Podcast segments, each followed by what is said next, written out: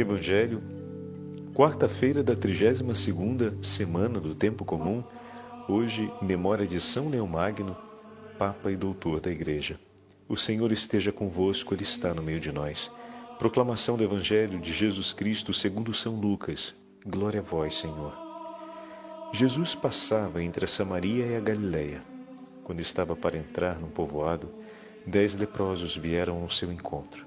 Pararam à distância e gritaram: Jesus, Mestre, tem compaixão de nós.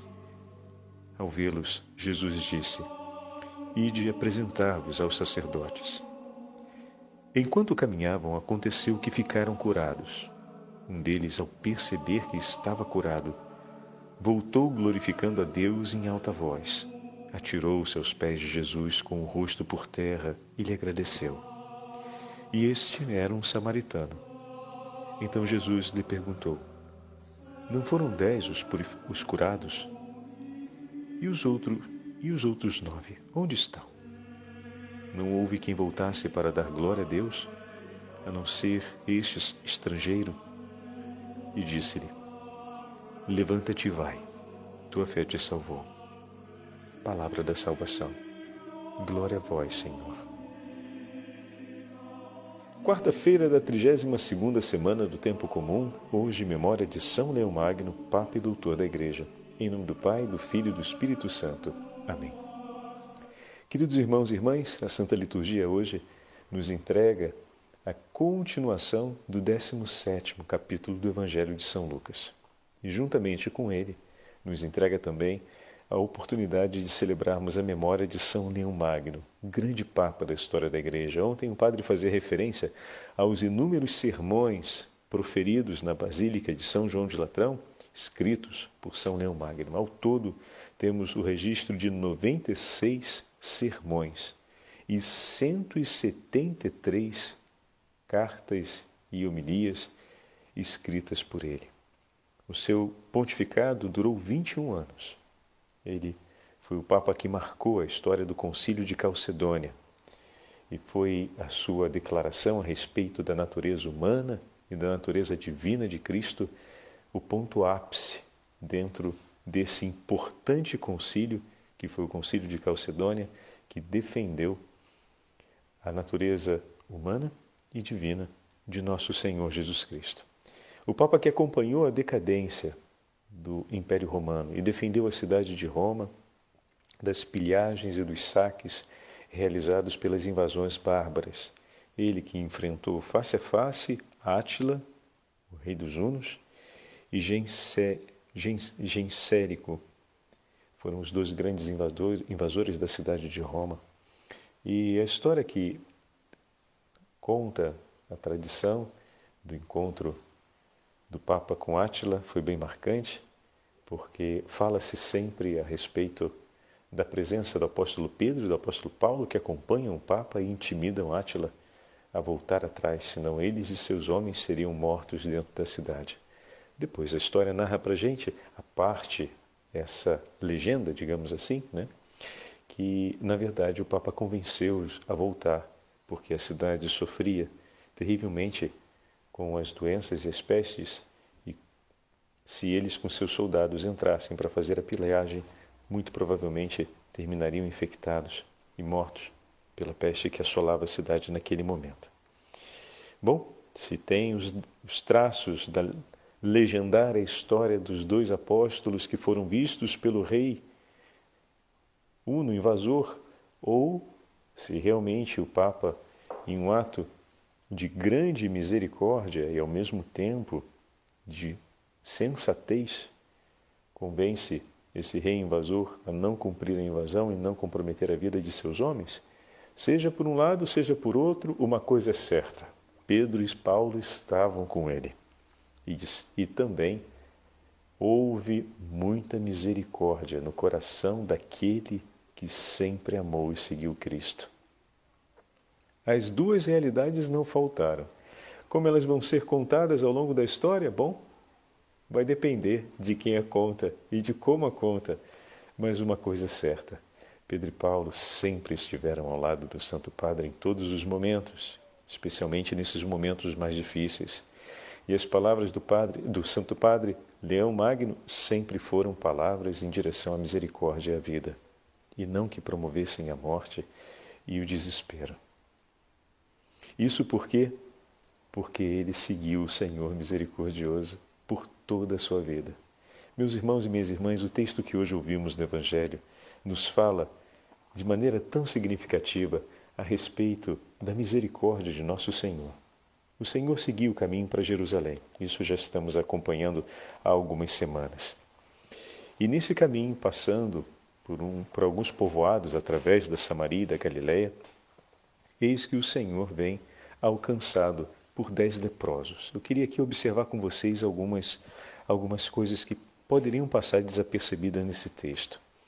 Bom, os leprosos à distância param e clamam, pedindo que o Senhor tenha compaixão deles. Nós já sabemos que a lepra, assim como diversas outras doenças, era qualificada, era tipificada como uma grande punição de Deus contra pecados graves cometidos contra a dignidade de Deus. E dessa forma, uma doença que se abatia sobre o corpo e da forma como se abatia, ela era interpretada como uma punição muito severa de Deus. Nós sabemos que na tradição outros homens ficaram curados miraculosamente da lepra, como foi o caso de Naamã, o sírio. E nesse momento, ao se apresentarem esses homens diante do Senhor e pedirem ao Senhor compaixão, que tenha misericórdia deles, nós vemos que, em meio ao sofrimento que assola a vida desses homens, existe um coração contrito que busca Deus. Mas, Padre, isso, isso não é meio óbvio? Nem sempre, meus irmãos, nem sempre o sofrimento em nossa vida nos leva a pensar Deus. Muitas vezes, se nos vemos, como falávamos nesse último domingo, perdão, foi a, foi a homilia feita, porque esse último domingo nós falamos de todos os santos. Está na outra homilia que eu gravei falando sobre o texto do domingo. É, desculpa, mas eu faço a referência para a gente poder entender. É, muitas vezes é, o sofrimento não nos leva objetivamente a Deus porque pensamos de tal forma, estamos tão focados em nós mesmos, que sentimos que deveria ser quase como um dever de Deus fazer algo por nós. Isso por quê? Porque não é dado por certo que apenas o sofrimento é capaz de orientar o homem para além dele, para além dele mesmo. O sofrimento pode também aumentar em nós a expectativa por um direito da parte de Deus. Quando nós nos colocamos como juízes em nosso próprio favor e começamos a tributar a obrigatoriedade a Deus de fazer alguma coisa por nós. Se você é bom, você deve fazer alguma coisa por nós, senão não vou acreditar na sua bondade. Olha que petulância. A gente tem a vida, tem toda uma história anterior à doença que não é suficiente para nos fazer acreditar na bondade de Deus? Então, agora, diante desse momento da doença, desse, diante desse momento de sofrimento, ele deve fazer alguma coisa, senão a gente não vai acreditar nele. Mas e tudo que está antes? Que autorreferencialidade é essa tão dura, enrijecida, que parece que cancela tudo que está antes, e a minha história não é um canto que aclama a Deus pela sua bondade e misericórdia, e a minha história antes desse tempo difícil de doença não fala de um Deus que estava perto de mim, não é memória dos braços de Deus me conduzindo. Na minha vida antes desse momento, não houve nenhuma página em que senti que o Senhor foi a minha força e a minha esperança, o meu vigor e o meu amparo? Como assim? Vamos demonstrar o vigor da nossa fé fazendo memória das obras de Deus na nossa história? Vamos testemunhar hoje e crescer no valor daquilo que Deus nos entregou? Não pode alguém aprender a andar de bicicleta sem subir sobre uma bicicleta e começar a pedalar e correr o risco de cair e se machucar. Como a gente vai colocar nossa fé à prova e a nossa esperança à prova? Se nos momentos como esse se momentos como esse não acontecem. Nessa hora, é hora de recordarmos a fé que temos em nosso coração. Então, ali estamos diante de homens que estão vivendo um duro e árduo sofrimento, mas não se esqueceram da sua fé. Não perderam a fé nem mesmo em meio às mais duras batalhas. E não para por aí. Não só não perderam a fé, mas por meio desse dom de Deus que é a fé, se deixaram conduzir até Jesus, porque estão pedindo a Jesus aquilo que só o próprio Deus poderia oferecer por eles. Jesus, tende compaixão de mim. A fé deles, a fé de Israel, e como vamos ver aqui, temos um samaritano ali no meio. O que aqui tem uma grande beleza. Como assim, padre? Veja, meus irmãos, os samaritanos e os judeus, como sabemos, segundo a tradição, não topavam, né? porque tinha essa história envolvendo a Samaria que marcava para os judeus uma deserção na fé. Então, eles desertaram a fé de Israel, eles fizeram uma apostasia à fé de Israel, indo adorar Deus em um outro lugar que não fosse Jerusalém, né? falando isso em breves palavras. E dessa forma se estabeleceu uma separação que socialmente era muito forte. E olha como o sofrimento une. O grupo era um só, de dez que chegaram até ele, porque cada qual trazendo sobre si as marcas do seu sofrimento, ou seja, por terem se tornado infectados com a doença, foram expulsos de suas cidades, deixando suas famílias, como já falamos em outros momentos, né? deixando a família, a casa, tudo aquilo que tinha mas a doença os uniu. Ali, samaritanos e judeus estavam juntos, na mesma dor. Samaritanos e judeus se encontraram e viviam juntos para além das diferenças que existiam. A dor e o sofrimento os aproximaram. Eles estavam juntos na busca pela misericórdia de Deus o homem que se deixa conduzir por sua fé. O homem que se deixa conduzir, iluminado, melhor dizendo, o homem que se deixa conduzir, iluminado pela fé e inspirado por Deus, não estabelece barreira de separação entre seus irmãos. Tanto um quanto o outro, quanto, quanto o outro, se viam alcançados por um sofrimento traziam sobre si um grande movimento penitencial. Senhor, o que fiz eu contra ti? Tu sabes, Senhor, tu o conheces. E eu te peço, tende misericórdia de mim. E nessa súplica por misericórdia viviam. É importante colocarmos isso aqui.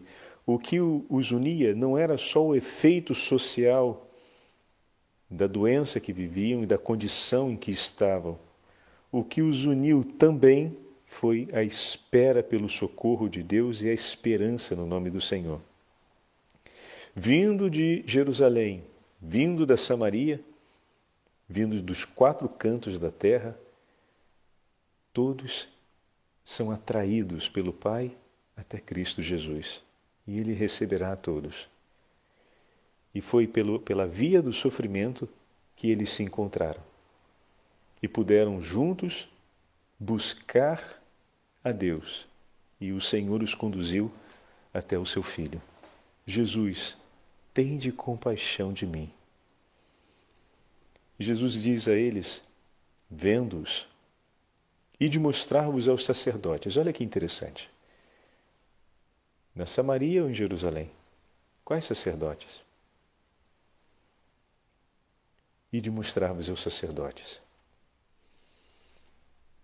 E naquele momento eles obedecem e vão juntos, seguem.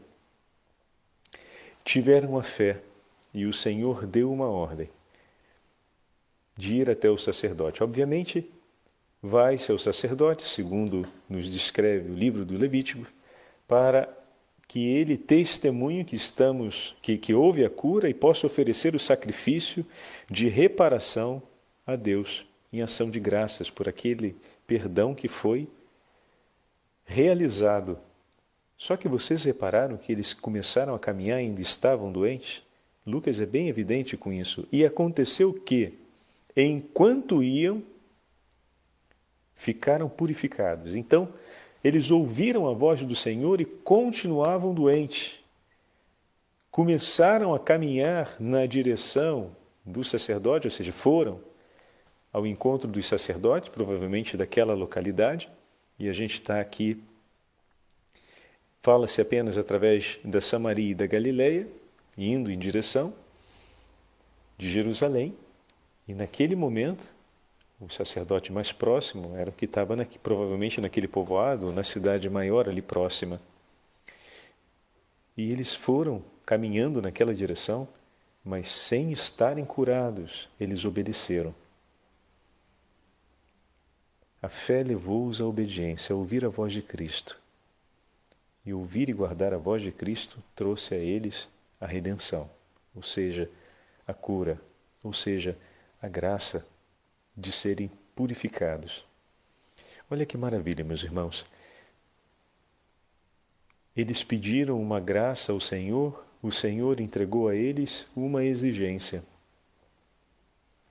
Eles pediram para ficar curados e o Senhor disse a eles para fazer algo. E eles foram cumprir aquilo que o Senhor disse. E a cura veio através da obediência. A fé nos leva a ouvir Deus, a Deus e ouvindo a seguir a sua palavra e seguindo a sua palavra seremos salvos. Todo aquele que guardar a palavra do Senhor e a colocar em prática será chamado seu amigo. Se tornará morada de Deus, como ontem celebramos. E sentará à direita de Deus Pai, ou melhor, e sentará junto com ele à sua direita no trono, ou melhor, no reino dos céus, que foi preparado para os seus amigos. Porque ouvindo a sua palavra e conhecendo a sua voz, o encontrará em todos os lugares onde ele escolher estar, dos mais pobres aos mais necessitados. Quando estivesse, quando eu estive enfermo, faminto, encarcerado, você esteve ali. E a cada um desses pequeninos que fez, foi a mim que fez. Muito bem. Todo aquele que guarda a palavra do Senhor cumprirá atos como o Senhor cumpriu.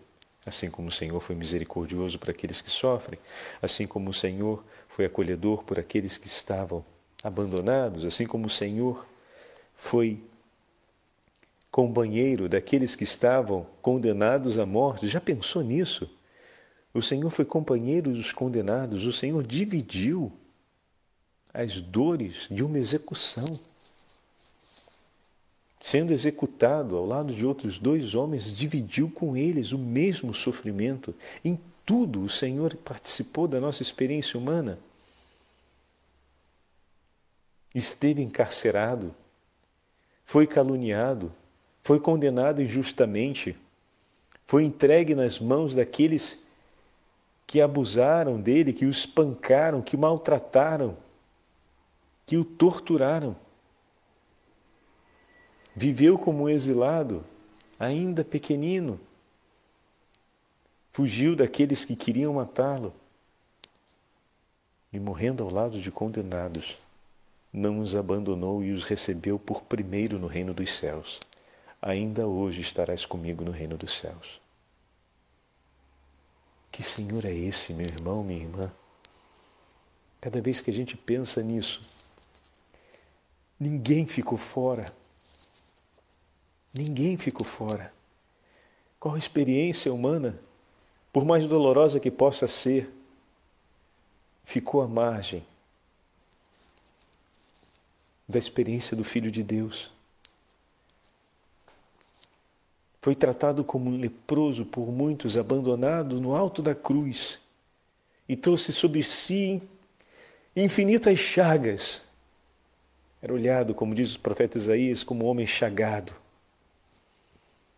Até nisso assumiu. Imagina o Senhor olhando aqueles homens com o corpo completamente ferido, dos pés à cabeça. Ele que teria o seu corpo ferido, como não sentiria compaixão daqueles homens. Meu irmão, minha irmã, já parou para pensar nisso? Ele que traria sobre o seu corpo físico todas as dores físicas e morais. que receberia sobre si os escarros e os escárnios de muitos. Como não sentiria pena daqueles homens que tantas vezes talvez já tivessem sido enxotados com pedras e gritos por tantas outras pessoas que não encontravam consolação em suas dores, porque chegados e feridos não eram deixados. Uma coisa que eu vi no deserto, quando passei nessa região do deserto da Judéia, era o mar de moscas, moscas que tem naquele lugar. Como tem mosca? E você imagina um homem todo marcado por feridas. Ele não deve ter paz dia e noite. E depois toda a consequência disso, né? Porque sabemos bem, nem falo porque é muito desagradável de falar. Não tem paz, não tem paz e o Senhor, coberto de feridas, jogaram sobre ele um manto e depois lhe arrancaram esse, esse manto. O homem chagado e sem paz, que não encontrou mais repouso desde quando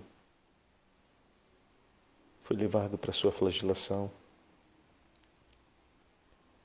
Até nisso o Senhor se uniu àqueles que sofrem que experiência humana ficou de fora, meus irmãos? E aqueles homens acolheram a palavra do Senhor e seguiram para cumprir, para foram obedientes e a obediência trouxe a eles a graça do perdão. Olha que maravilha. E na medida em que um deles se deu conta, ele voltou imediatamente para cumprir um gesto de gratidão. um único. E veja, eu queria falar aqui com vocês esse detalhe. A gente talvez a gente às vezes não se dá conta, passa desapercebido. Jesus, ao receber uh, as palavras de gratidão e, e, o gesto daquele samaritano que se lança aos seus pés e lhe agradece, glorificando a Deus, pensa na mesma hora nos outros nove que não voltaram como os nossos gestos de amor a Cristo faz com que o coração do Senhor pense e lembre-se com carinho daqueles que conosco ali não estão. Cada vez que você vai aos pés do teu Senhor e agradece por tudo que ele fez, ele lembra da tua inteira família. E você pode dizer então, poxa, que lembrança dolorosa então que eu provoco no meu Senhor, se é assim, seria melhor que eu nem viesse. Não, não, não, não. Ele recebe a sua oferta e por te amar tanto, lembra daqueles corações que ainda são amados por ti e que não estão junto dele. Aqueles nove homens eram a família na dor desse pobre homem. Juntos dividiram talvez as páginas mais difíceis dos últimos anos da história de cada um. E ao ir ali agradecer ao Senhor, o Senhor imediatamente lembrou dos outros nove.